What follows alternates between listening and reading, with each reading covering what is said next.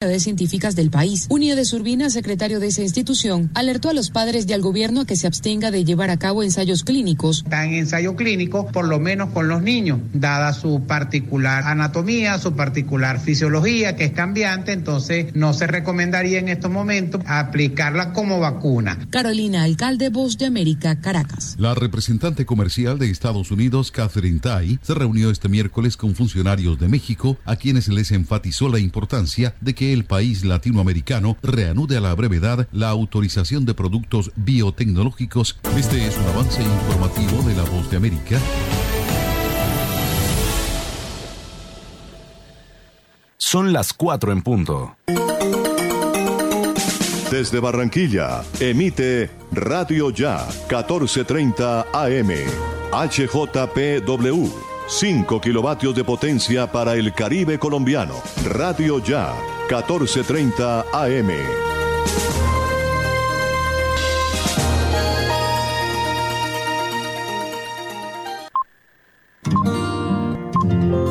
El siguiente programa es responsabilidad de sus realizadores.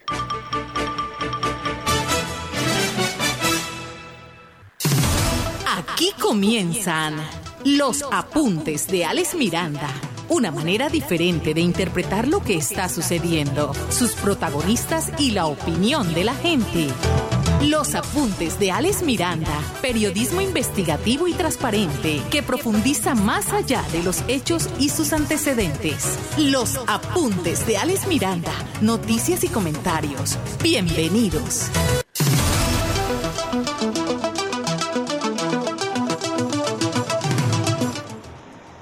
Señoras y señores, tengan todos muy buenas tardes. Gracias por estar aquí con nosotros hoy miércoles 7 de julio del 2021. Sí, señor, 4 en punto de la tarde, compartiendo con nosotros las noticias más importantes del departamento, de los municipios del Atlántico y por supuesto de Colombia y el mundo.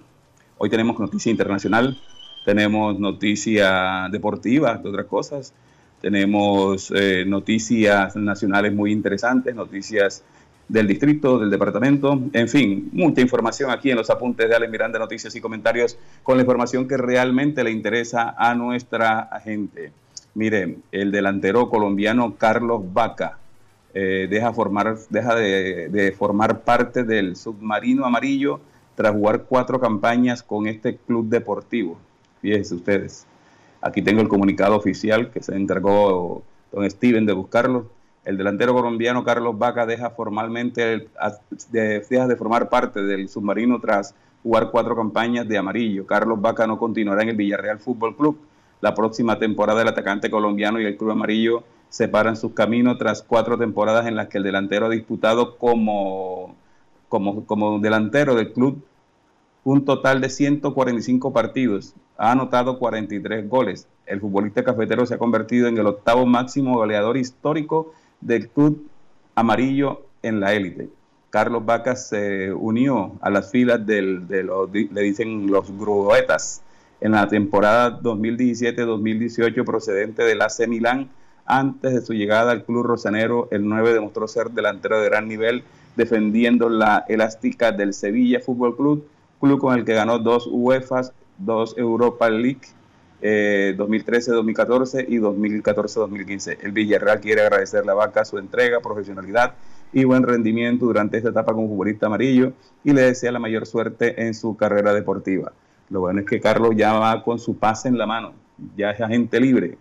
Eh, se rumoró de una posibilidad de llegada de Carlos al Junior de Barranquilla, pero eso parece que está muy lejos. Todavía parece que Carlos tiene pretensiones de otro club deportivo en España. Las propuestas económicas son interesantes, aunque Carlos en un momento determinado llamó al máximo accionista del Junior y le dijo que estaba dispuesto a bajar sus pretensiones, pero parece que a pesar de eso, Junior, por la situación de la pandemia y la no asistencia de, público al estadio, pues no, no se le midió. Y creo que es complicado que Carlos Vaca llegue al Junior de Barranquilla. Tiene ofertas de otros clubes en España y en otras partes del mundo. Así que muchos éxitos más para Carlitos Vaca, hombre. Carlitos Vaca, uno de los, jugadores colombianos con mayores resultados a nivel mundial. Sí, señor, sin tanto alboroto, Carlitos Vaca, tiene unas estadísticas a su favor impresionantes. Buen viento y buena mar para Carlos Vaca. Mire, noticias internacionales. Haití vivió un magnicidio en medio de una gravísima crisis de seguridad.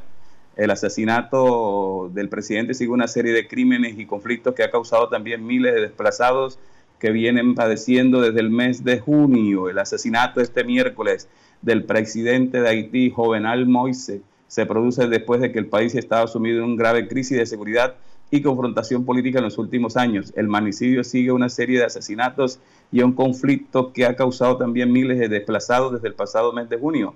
Según informe del Centro de Análisis e Investigación de Derechos Humanos, más de 150 personas fueron asesinadas y otras 200 secuestradas entre el 1 y 30 de junio en una zona metropolitana de Puerto Príncipe, capital de Haití. Moisés ha sido asesinado por hombres armados que perpetraron un asalto a su residencia de madrugada en el barrio Perlín de Puerto Príncipe y su esposa Martínez Moise, que resultó herida de bala. Estos son algunos de los recientes episodios de violencia que ha habido este país en uno de los, en uno de los episodios eh, convulsionados que vienen padeciendo desde hace dos meses aproximadamente. Recordemos que Haití es el país más pobre de América y también el más inestable democráticamente hablando un grupo de policías haitianos matan al menos a 15 civiles. La Red Nacional de Defensa de Derechos Humanos eleva la cifra a 20 represalias por el asesinato del portavoz del sindicato de la policía, Gurbey Hedfar. Entre los fallecidos se encuentran el periodista Diego Charles y la activista Marianne Antoniette Duclay, unos, unas muertes que el gobierno de Haití considera actos terroristas. Bueno, mire, uno de los individuos no identificados que circulaban en motocicleta disparó contra Charles Dupray esto hace parte de toda esta situación que vive Haití, donde repetimos en la madrugada de hoy, fue asesinado su presidente y la primera dama quedó gravemente herida. Algunos medios han manifestado que el gobierno norteamericano ya se pronunció y ha solicitado eh, o se ha puesto a la orden para hacer, para involucrarse en el proceso de investigación, porque se dice que las personas que asesinaron al presidente haitiano son mercenarios eh, extranjeros que hablaban inglés y español y estaban fuertemente armados. Incluso hay videos de hombres eh, portando armas largas al momento del asalto. Bueno, señoras y señores, gracias por estar con nosotros en los apuntes. Alex Miranda, noticias y comentarios en la cabina de sonido. Nos acompaña Jorge Pérez allá en los estudios de Radio Ya. Con nosotros Steve Carrillo y este servidor Alex Miranda. Gracias por estar aquí. Bienvenidos a los apuntes de Alex Miranda, noticias y comentarios. Radio Ya 1430 AM está presentando los apuntes de Alex Miranda, noticias y comentarios. Bueno, vamos con informe del distrito. Vamos con informe del distrito que hay una noticia del orden nacional también bastante interesante. Mire, eh, una noticia de última hora del distrito. La Secretaría de Salud del distrito confirmó la llegada este miércoles de, 7 eh, de julio a Barranquilla de un lote de 50 mil vacunas destinadas para las empresas del sector privado como complemento del plan vacunación contra el COVID-19 que se viene adelantando en la ciudad. 50 mil vacunas para el sector privado. De esta manera, el sector privado de Barranquilla inicia la vacunación gratuita para inmunizar a sus trabajadores, de acuerdo con los lineamientos establecidos por el Ministerio de Salud y Protección Social. Este lote biológico para el sector privado fue adquirido por la ANDI y sus afiliados y será aplicado por las cajas de compensación con familiar, con Barranquilla, con familiar y Cajacopi. La jefe de salud pública Barranquilla, Livia Ligia Oviedo destacó el esfuerzo y la alianza entre el sector público y privado para la vacunación y protección de sus empleados, lo cual permite avanzar en la normalización del sector productivo y ampliar la, cobertura de vacunados. Mucha atención, repetimos, han llegado 50 mil vacunas destinadas para la empresa del sector privado como complemento del plan de vacunación contra el COVID-19 que viene adelantándose en la ciudad. Recordemos que este lote, esto hace parte de un lote de 2 millones de vacunas que fue adquirido por la ANTI y sus afiliados. Será aplicado en el caso de Barranquilla por las cajas de compensación familiar de Con Barranquilla, Con Familiar y Caja Copi. Don Jorge, póngame la promoción. Vamos con más noticias del distrito. Todas las noticias del distrito en los apuntes de Alex Miranda. Noticias y comentarios. Mire, el alcalde Jaime Pumarejo habló desde España con un optimismo impresionante y la verdad es que las noticias eh, no podían ser mejor. Eh, además de, que Barranquilla fuera confirmada como sede del encuentro mundial de, lo que tiene que ver a los abogados, a los especialistas en cuestiones democráticas, el alcalde Pumarejo aseguró 5 millones de euros para integración de la población migrante en Barranquilla, en el marco de la agenda que el mandatario digital cumple en Madrid, eh, preludio del World Art Congress, la Agencia Española de, Corporación, de Cooperación Internacional para el Desarrollo reiteró el apoyo a Barranquilla con recursos no reembolsables para la integración socioeconómica de migrantes al territorio. Mire, los componentes del fondo son más de 22 mil millones de pesos. Incluye la implementación del Estatuto Temporal de Protección para migrantes venezolanos y el fortalecimiento de programas como el Centro de Oportunidades. Escuchemos al alcalde Jaime Pumarejo desde Madrid, España, hablando de esta importante donación. Estuvimos, estuvimos con AECI, la Agencia de Cooperación Española, ratificando lo que hablamos en la Asamblea del BID hace un par de meses, que Barranquilla iba a hacer de la mano con AECID y con el BID un gran proceso de transformación social y de infraestructura, en donde ellos nos están acompañando y por primera vez prestándole a una ciudad subnacional como Barranquilla y confiando en nosotros para que con tasas muy competitivas, subsidiadas, con créditos a largo plazo, nos den la oportunidad de transformar nuestro territorio. Pero además de eso, hoy ratificábamos el compromiso de decir de donar 5 millones de dólares no reembolsables para atender el fenómeno de la migración venezolana en Barranquilla, en donde nosotros atendemos casi el 7% de nuestra población hoy en día es migrantes venezolanos. Y ese apoyo nos permite seguir atendiéndoles, darles una solución, sacarlos de la trampa de la pobreza y ojalá insertarlos a la vida, a la vida formal pero sin deteriorar nuestras finanzas, que las necesitamos para atender muchas otras cosas. Bueno, así quedó ratificado con la operación suscrita por la Agencia Española de, Corporación de Cooperación Internacional para el Desarrollo, AECID, entidad que, repetimos, donará 5 mil millones de euros, traducen más de 22 mil millones de pesos, esto para apoyar la labor del distrito en dos componentes, la implementación del Estatuto Temporal de Protección para migrantes venezolanos y su integración socioeconómica y cultural. Mire, eh, sobre este particular, la encargada de esta entidad, la señora Magdi Martínez Solimán, en su sede principal localizada en Madrid, destacó que dicha entidad ve con buenos ojos que Barranquilla se convierte en la primera ciudad en acceder a estos recursos destinados para la población migrante. Noticias buenas para el distrito. Eh, se organiza un gran evento a finales de diciembre con presencia de muchas personas de, todo el mundo. Se garantizan 5 mil millones de euros, algo así que más de 22 mil millones de pesos colombianos para apoyar en, la integración de los migrantes venezolanos aquí al departamento, especialmente al distrito. Y pues también ya hay 5 mil vacunas para que el sector privado pueda empezar a vacunar a sus trabajadores y así mantener la reactivación económica de la ciudad. Noticias positivas así que debe trabajar un alcalde en noticias positivas de peso, de real peso para la comunidad, para su municipio, para su distrito, que demuestren que generan un reimpulso del desarrollo económico, del desarrollo social y del desarrollo integral de su ciudad de su departamento. Para eso los eligen, para traer noticias positivas que encaminen a impulsar el desarrollo y el progreso de su gente. Estamos en los apuntes de Alen Miranda, noticias y comentarios. Vamos a comercial y regresamos con Noticia Nacional. Información importante para los usuarios de tránsito del Atlántico. Pueden pagar su derecho a tránsito vigencia 2021 sin intereses moratorios hasta el 9 de julio. La mejor ruta es estar al día. Gobernación del Atlántico. Tránsito del Atlántico. Es responsabilidad de todos cuidar nuestra salud y la de las personas que nos rodean. Con la cultura del autocuidado mitigamos el virus del COVID-19. Usa siempre el tapabocas, lava frecuentemente tus manos, mantén una distancia segura y vacúnate cuando corresponda. Con mayores cuidados salvamos vidas. Alcaldía de Soledad, Gran Pacto Social. No olvides, el 9 de julio es el plazo límite para pagar tu impuesto de vehículo automotor sin sanciones ni intereses. Págalo desde casa en www.atlántico.gov.co o a través de los canales de pago habilitados. Con tu pago, el Atlántico sigue sobre ruedas. Atlántico para la gente. Gobernación del Atlántico.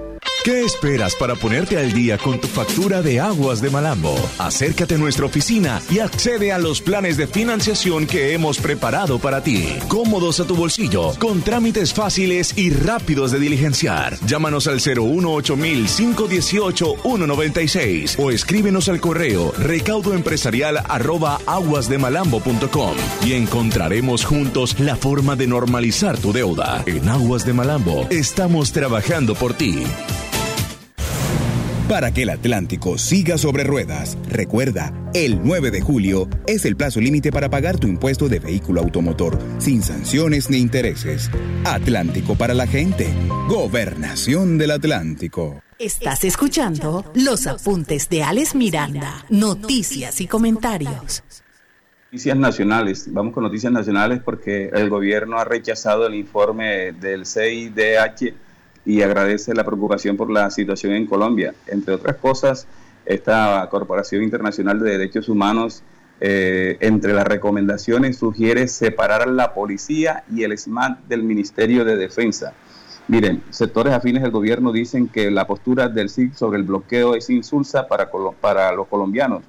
Este miércoles la Comisión Interamericana de Derechos Humanos, CIDH, presentó las observaciones y recomendaciones de la visita del trabajo a Colombia realizadas del 8 al 10 de junio de este año para verificar denuncias de violaciones a los derechos humanos en el marco del paro nacional. Pues bien, tras la visita de los derechos humanos determinó que hubo uso excesivo y desproporcionado de la fuerza en respuesta a las protestas de los últimos meses en el país. También instó a juzgar y sancionar a los responsables de las violaciones a los derechos humanos a desarrollar un proceso nacional de diálogo genuino y adoptar medidas para no repetición.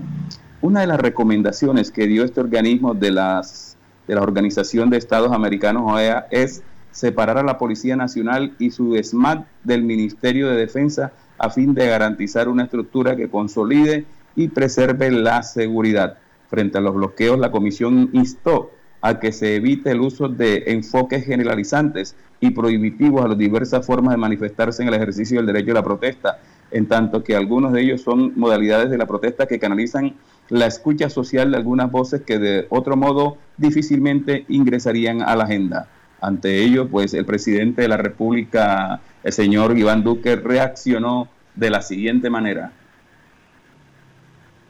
Creo que aquí tenemos que ser claros.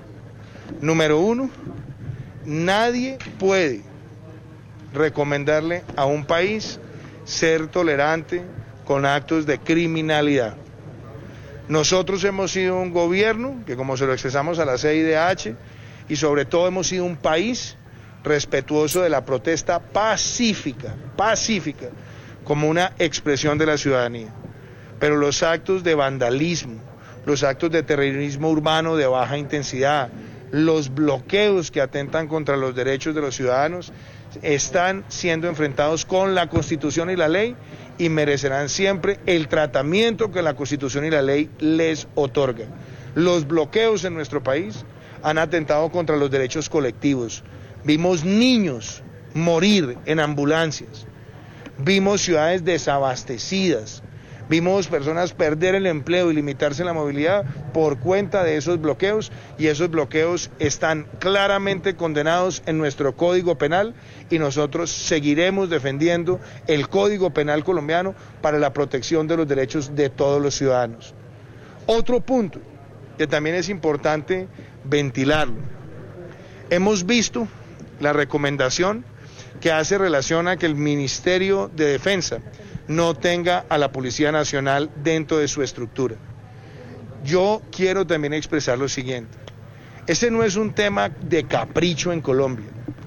Desde prácticamente el gobierno, el segundo gobierno de Alberto Lleras Camargo, Colombia ha mantenido esa estructura de manera estable, sobre todo corrigiendo lo que por muchos años fue muy cuestionado, y era que durante los años donde la policía estuvo en el Ministerio de Gobierno se politizó y esa politización llevó a grandes brotes de violencia. Se ha mantenido esa estructura dentro del Ministerio de Defensa, pero además la Constitución colombiana, en su artículo 218, luego de un gran debate que tuvo la Asamblea Constituyente, fue clara en definir la policía en su naturaleza civil. Y está en el Ministerio de Defensa para tener esa coordinación armónica con todas las fuerzas, pero también para cumplir labores de carácter humanitario y de protección. Razón también porque en Colombia la propia defensa civil también está alojada dentro del ministerio. ¿Para qué? Para que tengamos la mejor articulación institucional. Pero lo más importante que quiero recalcar hoy es que nosotros como nación de instituciones y de una democracia estable y sólida, seguiremos siempre reconociendo y defendiendo el derecho a la protesta pacífica y enfrentaremos todos los actos de vandalismo, de criminalidad, de bloqueos que atenten contra los derechos de los demás, pero también con una conducta muy clara de cero tolerancia frente a cualquier abuso que pueda cometer un miembro de la fuerza pública que tiene que regirse por el más alto. Mire, el informe de la Organización de Derechos Humanos que dice que no se puede impedir los bloqueos es un insulto para los colombianos que están buscando empleo y para los que tienen. Es la muestra de desprecio por el sistema productivo y la anulación de cualquier plan para superar la pobreza. Eso lo dijo en un trino la senadora del Centro Democrático Paloma Valencia. Por su parte, el senador del mismo partido, Carlos Felipe Mejía, aseveró que las recomendaciones de la Organización de los Derechos Humanos al gobierno parecen dictadas por Santo, Petro, Bolívar y la FARC, que no se prohíban los bloqueos y que cuidado tocan los acuerdos de La Habana, o nos acudimos de la izquierda internacional, sus organismos y ONG, o perdemos el país, dijo el senador. Por su parte, María del Rosario Guerra, también senadora del Centro Democrático, aseguró en diálogo con la W que no podemos escoger esas recomendaciones que atentan contra el país y agregó en sus redes sociales que hay un sesgo ideológico en el informe.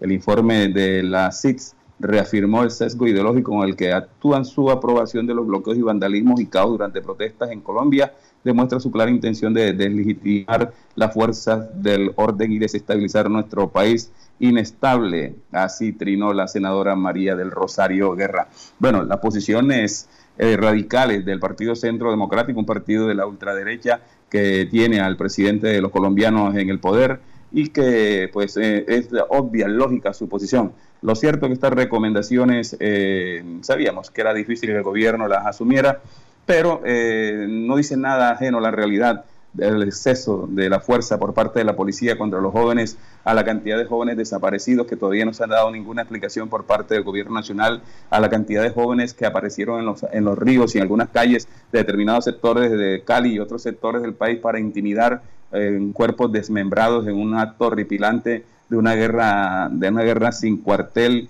y sin moral que se vive en Colombia y todavía estamos esperando los colombianos, señor presidente Duque, que usted se pronuncie sobre las personas de civil que iban disparando contra los manifestantes y que algunos de ellos se toman fotos en unos lujosos yates en ciudades en Estados Unidos.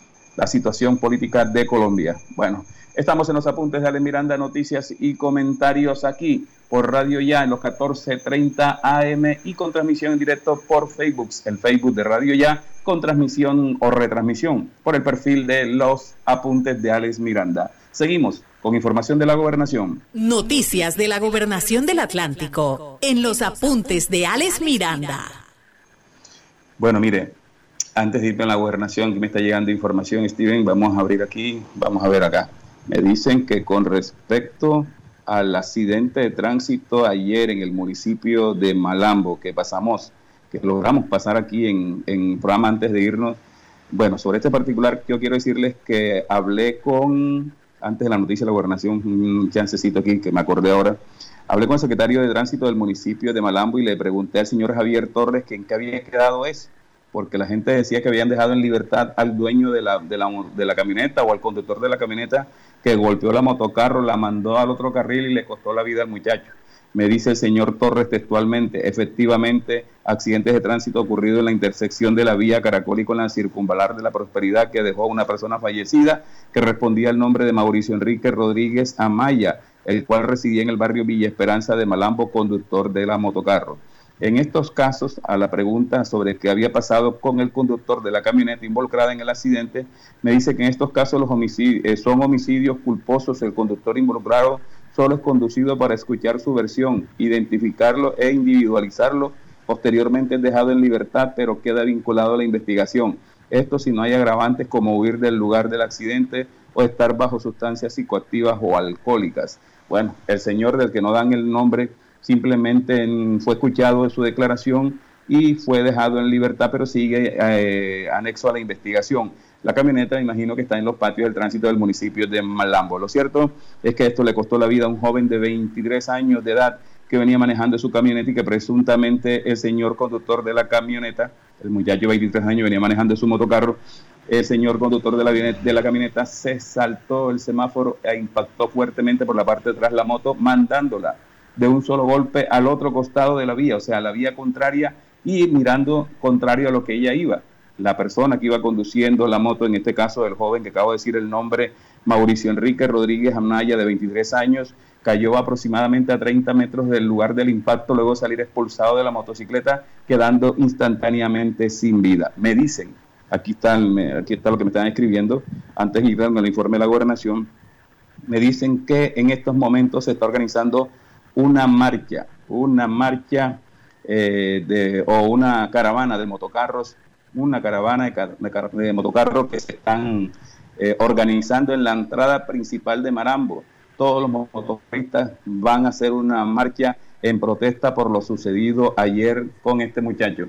Van a hacer una marcha, contacté a un motocarrista que conozco, me dice, señor sí, vamos a hacer una marcha pacífica desde la entrada de Malambo hasta la residencia del joven fallecido de Mauricio en el sector de Villa Esperanza. O sea que la marcha va a ir por toda la carretera oriental o no sé si ingresarán por el centro de Malambo, atravesarán el municipio hasta llegar a Villa Esperanza. Así podemos tener en contacto antes de terminar el programa con uno de los motocarristas para que nos explique cómo va la situación. Ahora sí, don Jorge, repítame la promoción de la gobernación. Noticias de la gobernación del Atlántico en los apuntes de Alex Miranda.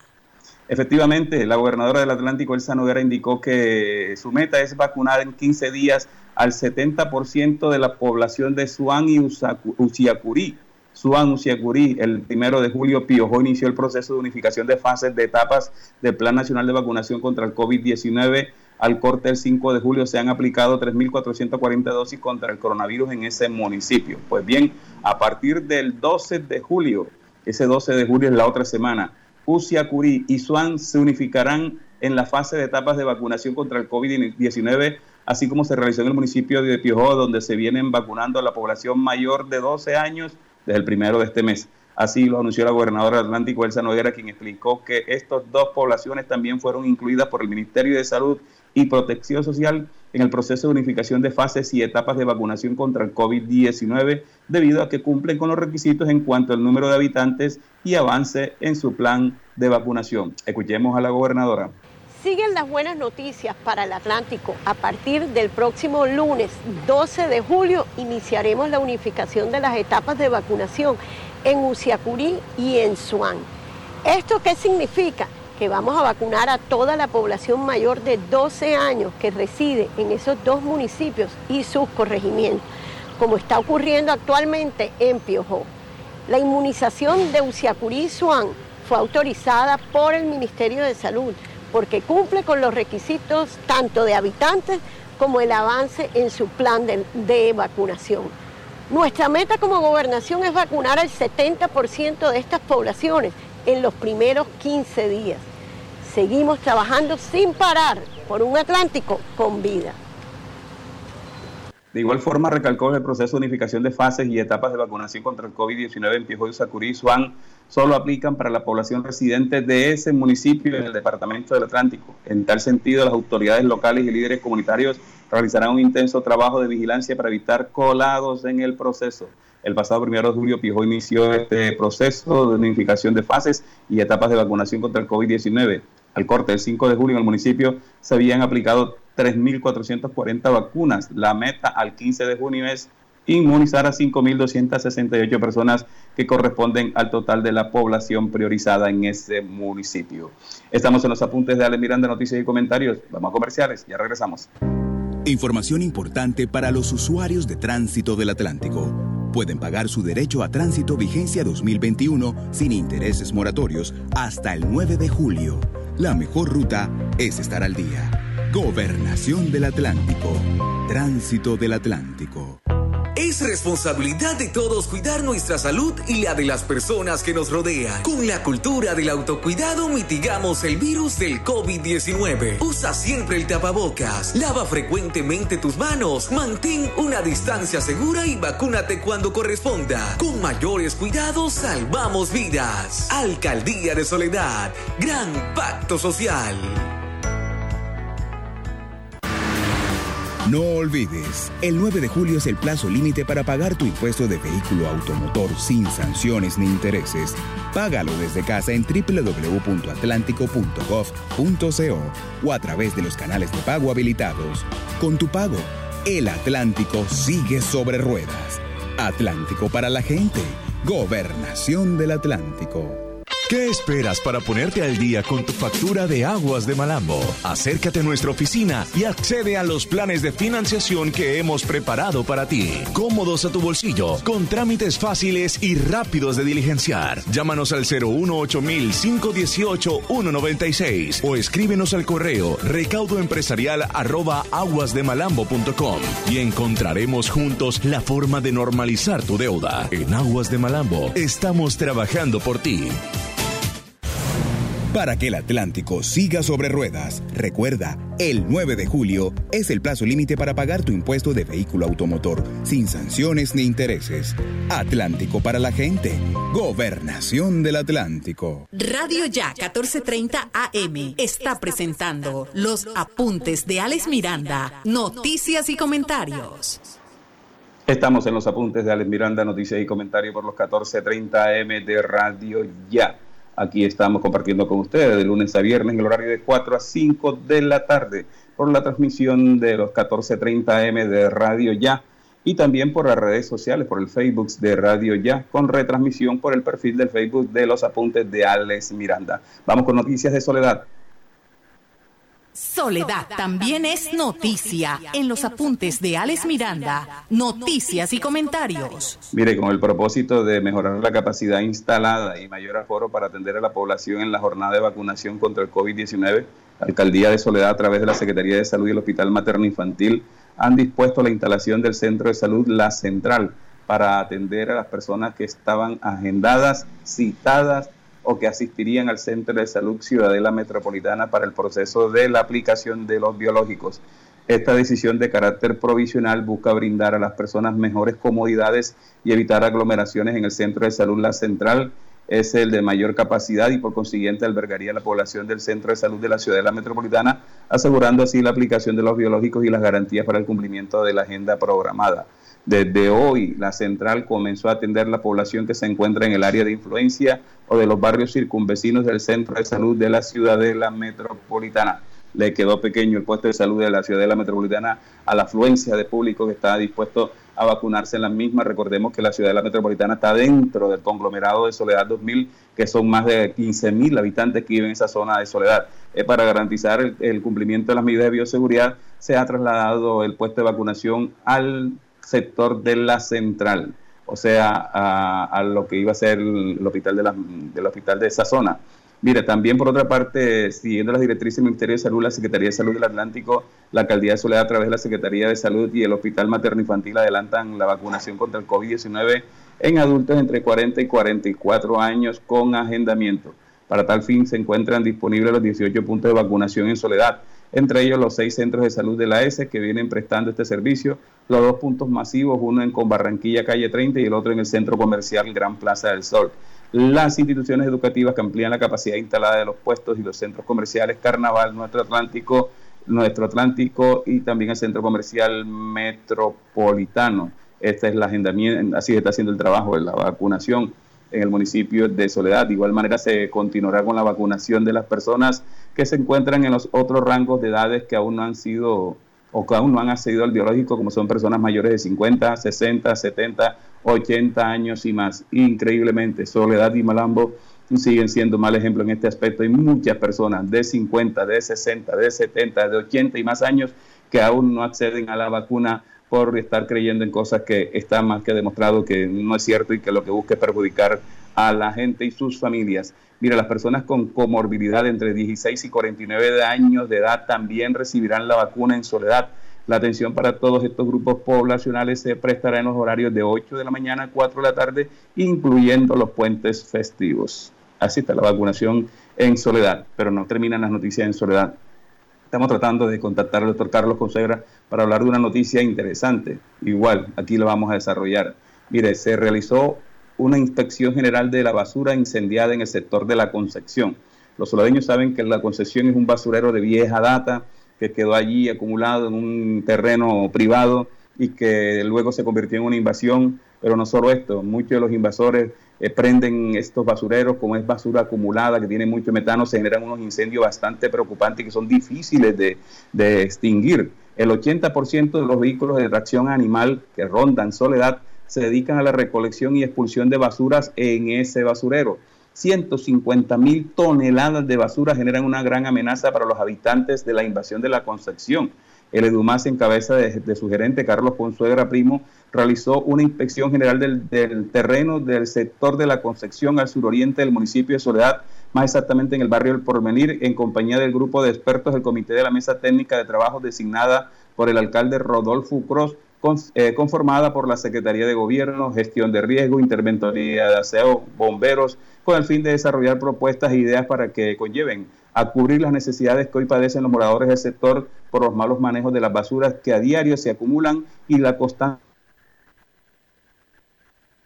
vienen presentando por parte de las mismas la misma comunidad que hace uso de la quema para el proceso de obtención de cobre. Esa es otra. Prenden una fogata para quemar un alambre, cable y otras cosas con el fin de sacar el cobre y terminan prendiendo espacios de ese basurero sobre el cual viven y que genera tantas situaciones. En el transcurrir del año anterior y parte de este, el EDUMA ha impactado en este sector con limpieza y sensibilización. La entidad ha dispuesto para su mejora todo el material técnico para contrarrestar la propagación de basureros y el control de vigilancia de los vehículos de tracción animal, quienes son foco del problema para la manutención del proceso de la concepción. Eso va a ser una lucha de no acabar.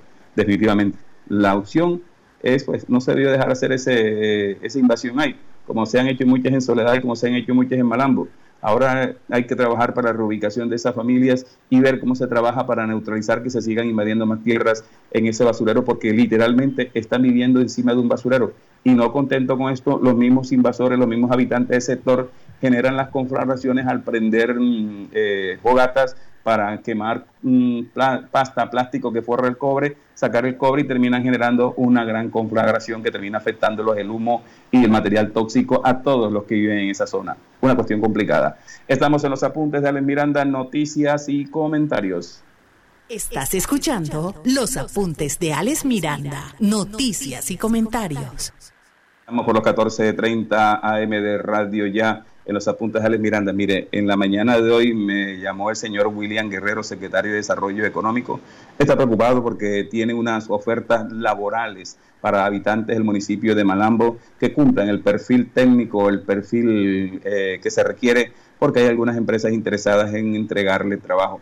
Él me dijo, señorales, le agradezco, me llame en la tarde de hoy para que los habitantes de Malambo sepan, conozcan cuáles son las vacantes que tenemos y dónde deben llevar su hoja de vida los que consideren que tienen el perfil de la misma para que se hagan a un puesto, a una oportunidad laboral si cumplen el perfil de lo que se requiere y puedan tener la estabilidad económica que tanto desean. Pues bien, estamos haciendo contacto en estos momentos con él, con William Guerrero, el secretario de Desarrollo Económico del municipio de Malambo, para que nos comente, para que nos diga eh, realmente cuáles son las propuestas, las ofertas que tiene, laborales que tiene me dice que esto lo está gestionando a través de una psicóloga que tiene allí trabajando con él, que es la encargada de hacer los contactos con las empresas privadas, no solo de Malambo, sino todo el área metropolitana, para buscar, para generar las posibilidades de empleo de habitantes de Malambo, especialmente de los jóvenes del municipio de Malambo. Es un trabajo que se ha venido haciendo. También tengo entendido que la Oficina de Desarrollo Económico y la Alcaldía de Malambo vienen también impulsando un proceso con los carromuleros con los carros muleros que también, que también eh, se está desarrollando allí la posibilidad de mejorarle su calidad de vida. Que no, ¿Y la psicóloga? Apenas la va a llamar, bueno, pues de la pila, pues. Bueno, vamos con noticias de educación mientras contactamos a William Guerrero y la psicóloga de la Oficina de Desarrollo Económico, don Jorge. Estás escuchando los apuntes de Alex Miranda, noticias y comentarios. Bueno, mire, tenemos noticias eh, que tienen que ver con la gobernación del Atlántico, pero en el sector de la educación. Hay unas noticias, bueno, un trabajo que viene haciendo la gobernación y que deberían ser los municipios certificados de Malambo y Soledad, ¿cierto? La gobernación del Atlántico a través de la Secretaría de Educación inició la preparación para las pruebas del Estado mediante la estrategia Campeones del Saber, que busca fortalecer las competencias en áreas básicas de los estudiantes de los establecimientos educativos urbanos y rurales oficiales y que dependen de la gobernación.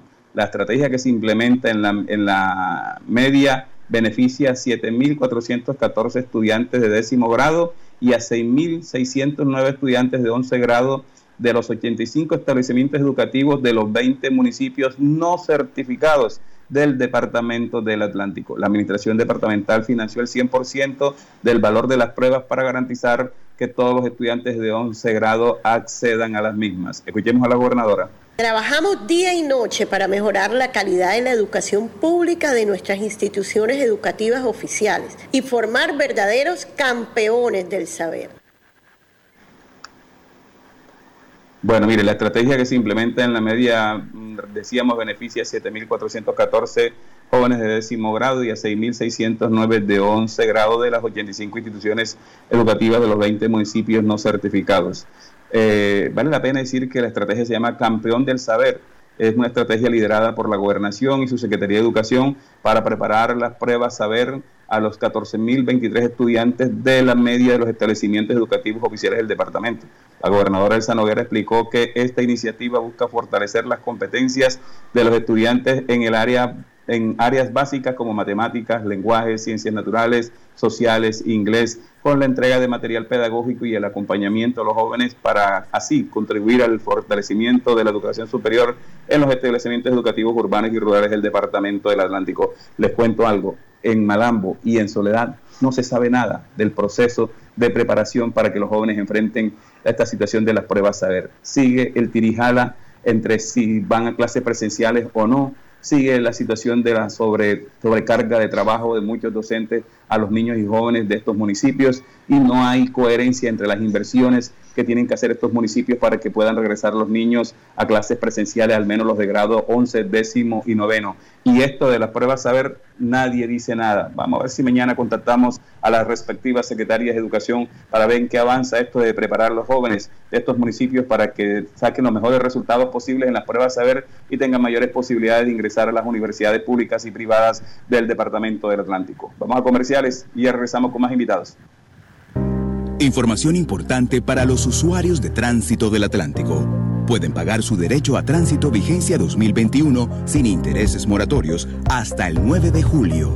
La mejor ruta es estar al día. Gobernación del Atlántico. Tránsito del Atlántico.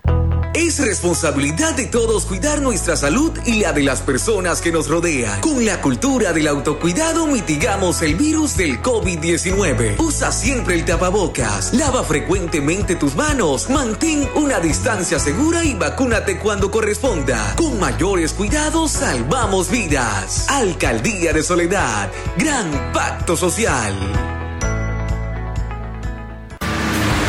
No olvides, el 9 de julio es el plazo límite para pagar tu impuesto de vehículo automotor sin sanciones ni intereses. Págalo desde casa en www.atlántico.gov.co o a través de los canales de pago habilitados. Con tu pago, el Atlántico sigue sobre ruedas. Atlántico para la gente. Gobernación del Atlántico. ¿Qué esperas para ponerte al día con tu factura de aguas de Malambo? Acércate a nuestra oficina y accede a los planes de financiación que hemos preparado para ti. Cómodos a tu bolsillo, con trámites fáciles y rápidos de diligenciar. Llámanos al 018 518 196 o escríbenos al correo recaudoempresarial aguasdemalambo.com y encontraremos juntos la forma de normalizar tu deuda. En Aguas de Malambo estamos trabajando por ti. Para que el Atlántico siga sobre ruedas. Recuerda, el 9 de julio es el plazo límite para pagar tu impuesto de vehículo automotor sin sanciones ni intereses. Atlántico para la gente.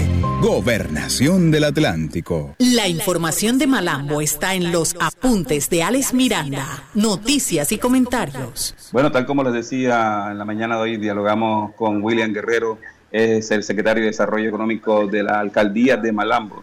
Él nos dijo que había oportunidades de empleo en el municipio y que era bueno que se socializaran con los jóvenes, con las familias, para que si tienen el perfil de lo que vamos a conversar, pues sepan dónde llevar, diligenciar y llevar las hojas de vida. Tenemos contacto con Cindy Varela. Ella es psicóloga que trabaja en la Oficina de Desarrollo Económico y que es la principal impulsora de estas oportunidades de empleo que se buscan en las diferentes empresas del área metropolitana. Cindy, muy buenas tardes. Hola, muy buenas tardes a todos, ¿cómo están?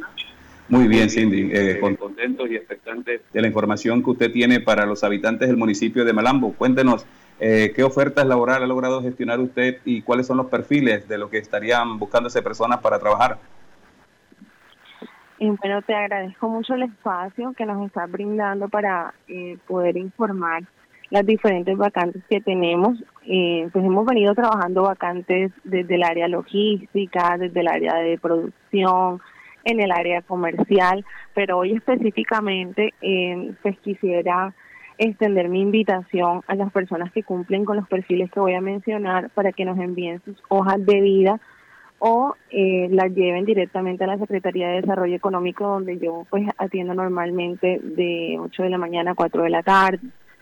Eh, los perfiles son los siguientes. Estoy eh, buscando conductores que tengan fase C2 y experiencia específica en manejo de buses urbanos. Eh, los requisitos pues son básicamente personal masculino, bachiller, que tengan pues un añito de experiencia, que tengan sus papeles al día en el sentido de que la licencia esté vigente y demás. Ese es uno de los perfiles que estamos manejando. También necesitamos operarios técnicos en el área de mantenimiento. Estos operarios eh, no, no requieren mucha experiencia con las prácticas, seis meses está bien, deben tener estudios técnicos en mantenimiento electromecánico, mantenimiento mecánico, eh, mantenimiento de maquinaria industrial. Eh, también necesitamos asesoras calle y de hecho aprovecho para informarles que el día viernes a las 9 de la mañana vamos a estar en el Colegio Pumarejo recibiendo hojas de vida para el cargo de asesor calle. Este es un cargo que es para población femenina que tenga con o sin experiencia, que tengan actitud comercial y que quieran de pronto eh, iniciar su vida laboral en la parte comercial. Es para una empresa de telefonía móvil.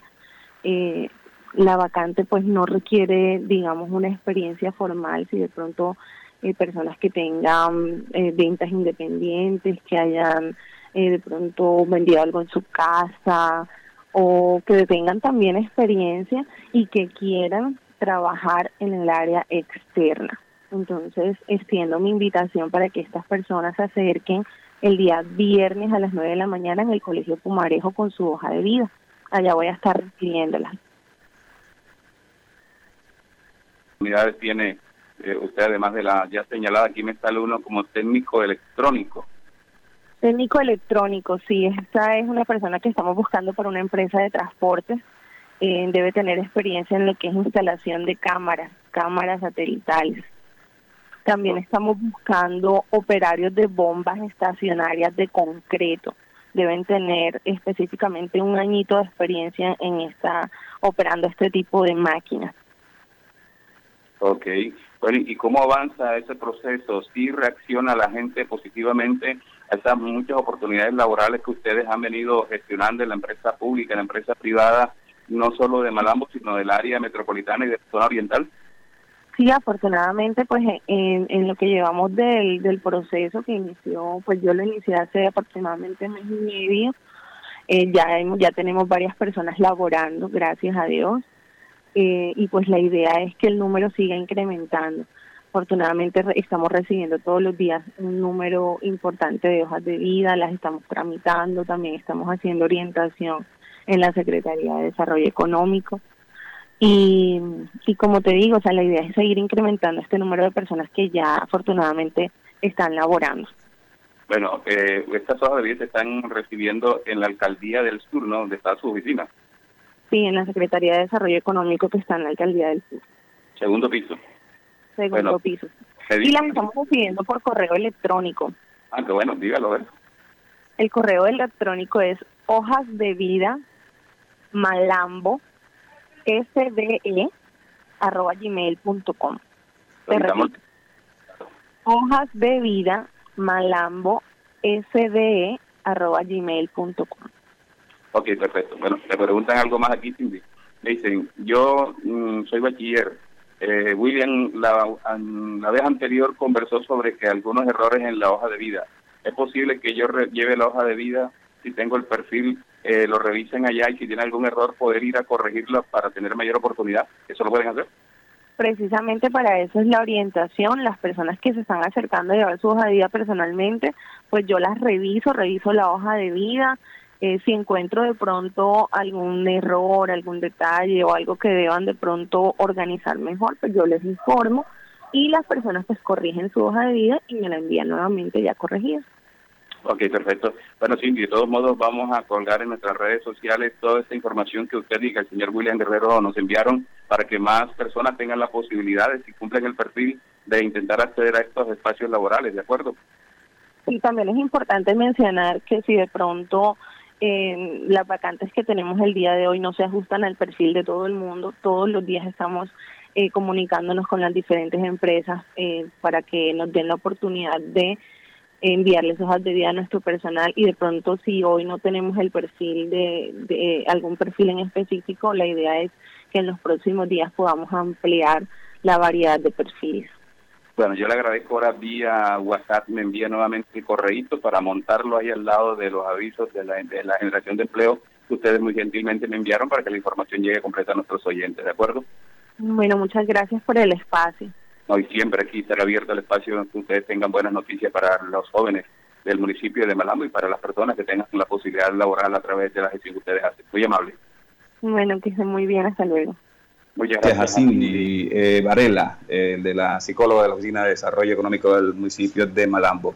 Repito las oportunidades de empleo que está requiriendo. Se necesitan meseros, requisitos que sean bachilleres, que tengan experiencia de un año como mesero en restaurantes, no necesariamente un restaurante de alta gama, pero sí hay un restaurante que ustedes puedan demostrar que tienen un año de experiencia. Hay que tener excelente actitud de servicio, buena presentación personal, buenos modales. Un mesero tiene que tener buena actitud de servicio, buena presentación personal, buenos modales. Las hojas de vida, ya les dije, la puede llevar a la, eh, a la Oficina de Desarrollo Económico de la alcaldía de Malambo. Eso es en la alcaldía del sur. Otra oportunidad de empleo. Dice vacante auxiliar. Bueno, esta fue la anterior. Me salí donde me mandó William.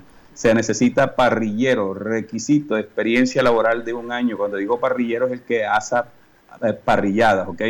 Debe tener curso de manipulación de alimentos vigentes, salario, salario, un salario mínimo legal vigente disponible y dispuesto a hacer turnos, un parrillero para que haga los asados, no en el restaurante que con que está pensando allá don Jorge, no, no ahí es, ahí las hace, ahí las hace Steven, dígame. y tampoco parrillero para andar en moto, ¿no? Parrillero para andar en moto, ese es peligroso. Ese no. Eh, lo que nos llama una oyente acá y pregunta que si esa es oferta de empleo es solamente para gente de Malambo o pueden aplicar gente de Barranquilla o de otros municipios. Bueno, yo me imagino que es solo para la gente de Malambo, pero usted sabe que la gente se las ingenia. Sí, porque nos han llamado acá dos personas, dos personas nos han llamado a preguntar que si pueden aplicar, ah, cumplen los requisitos y, la oferta que están pidiendo, entonces querían saber si pueden aplicar. Es prioritariamente para la gente que vive en el municipio de Malambo. Pueden enviar la, la hoja de vida a hoja de vida malambo de arroba gmail.com es uno de los correos que me aparece aquí. Hojas de vida, malambo, malambos de, malambos de, arroba gmail.com. Bueno, además de parrillero, me dice William aquí que también necesitan, vamos a darle todo esto, a leer de todo esto. Eh, importante empresa del sector de la construcción necesita operador de bomba estacionaria, Requisitos, bachiller con experiencia de un año en manejo de bombas estacionarias de concreto, conocimiento en mecánica diésel. Si es técnico en mecánica diésel, muchísimo mejor. O como dijo el otro, más mejor, viejo Jorge. Sí, señor. Técnico electrónico, técnico o tecnólogo electrónico, experiencia tres años en el cargo.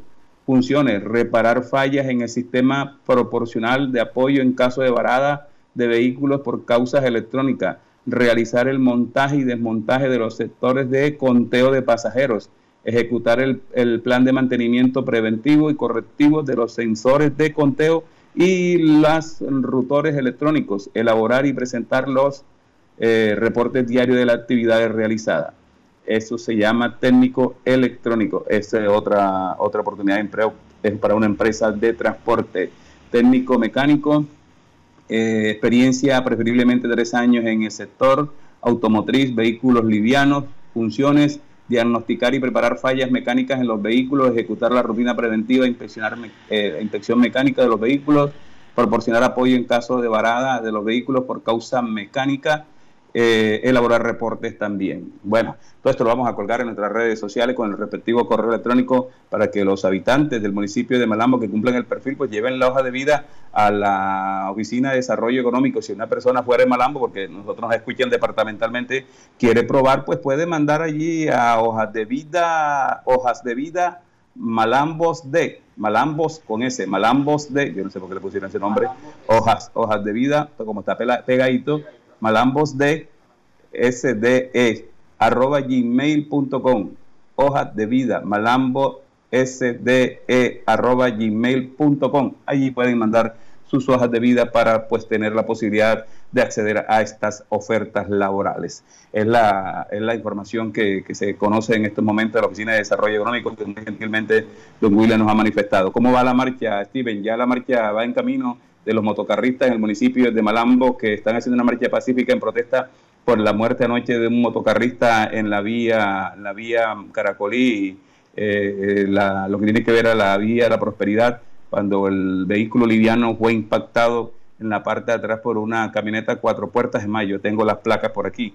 Vamos a buscarlo, a ver si consigo las placas de la, de la camioneta cuatro puertas que impactó a, a este vehículo liviano y que le costó la vida a una persona. Recuerden que aquí acabamos de decir un informe que desarrolló el secretario de Gobierno del Tránsito del municipio de Malambo, que manifestó que el vehículo, eh, el conductor del vehículo en mención, eh, luego de haber sido escuchado en declaraciones, fue dejado en libertad y pues se, se permanece vinculado al, a la investigación, pero fue dejado en libertad mientras el vehículo queda queda pues confiscado por las autoridades hasta que se desarrolle la investigación. Búsqueme a Robert Martínez allí, que ahí donde están las placas eh, del vehículo que impactó a la motocicleta que le costó la vida desafortunadamente a este muchacho. Repetimos, su nombre es era Mauricio Rodríguez, Mauricio Enrique Rodríguez Amaya, de 23 años, residente en el barrio Villa Esperanza de Malambo.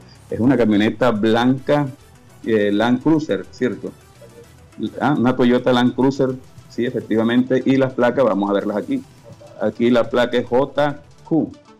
JQP 545. JQP 545. No alcanzo a ver de dónde es, de qué ciudad es, pero es JQP 545. Esta camioneta blanca que yo conductor eh, no, eh, no quedó, quedó, dio los las declaraciones y quedó en libertad, pero queda involucrado en la investigación. El conductor se llama Luis Carlos Martínez Pérez de Cartagena. Luis Carlos Martínez Pérez, el conductor de la camioneta JQP 545, conducida por Luis Carlos Martínez Pérez de Cartagena. Gracias a esta lamentable situación, hoy se encuentra una marcha pacífica por parte de los motocarristas del municipio de Malambo en protesta exigiéndoles a las autoridades que se vigile más las, las, algunas vías del municipio de Malambo para que se les garantice a ellos el desarrollo de sus actividades eh, sin poner en riesgo su vida. Y en estos momentos eh, un Renault Logan eh, se está incendiando a la altura del barrio Las Malvinas, entrada por la circunvalar, están pidiendo los bomberos los bomberos a la altura de la entrada por la circunvalar al barrio Las Malvinas en Barranquilla. En estos momentos se está incendiando un Renault Logan, un Renault Logan. Bueno, señoras y señores, el tiempo se nos acabó. Nosotros los esperamos mañana nuevamente a las 4 en punto de la tarde en los apuntes Alex Miranda, noticias y comentarios por los 14.30 AM de Radio Ya. En la cabina de sonido Jorge Pérez, Steven Carrillo en redes sociales y este servidor Alex Miranda le dice muchas gracias. Que Dios los bendiga.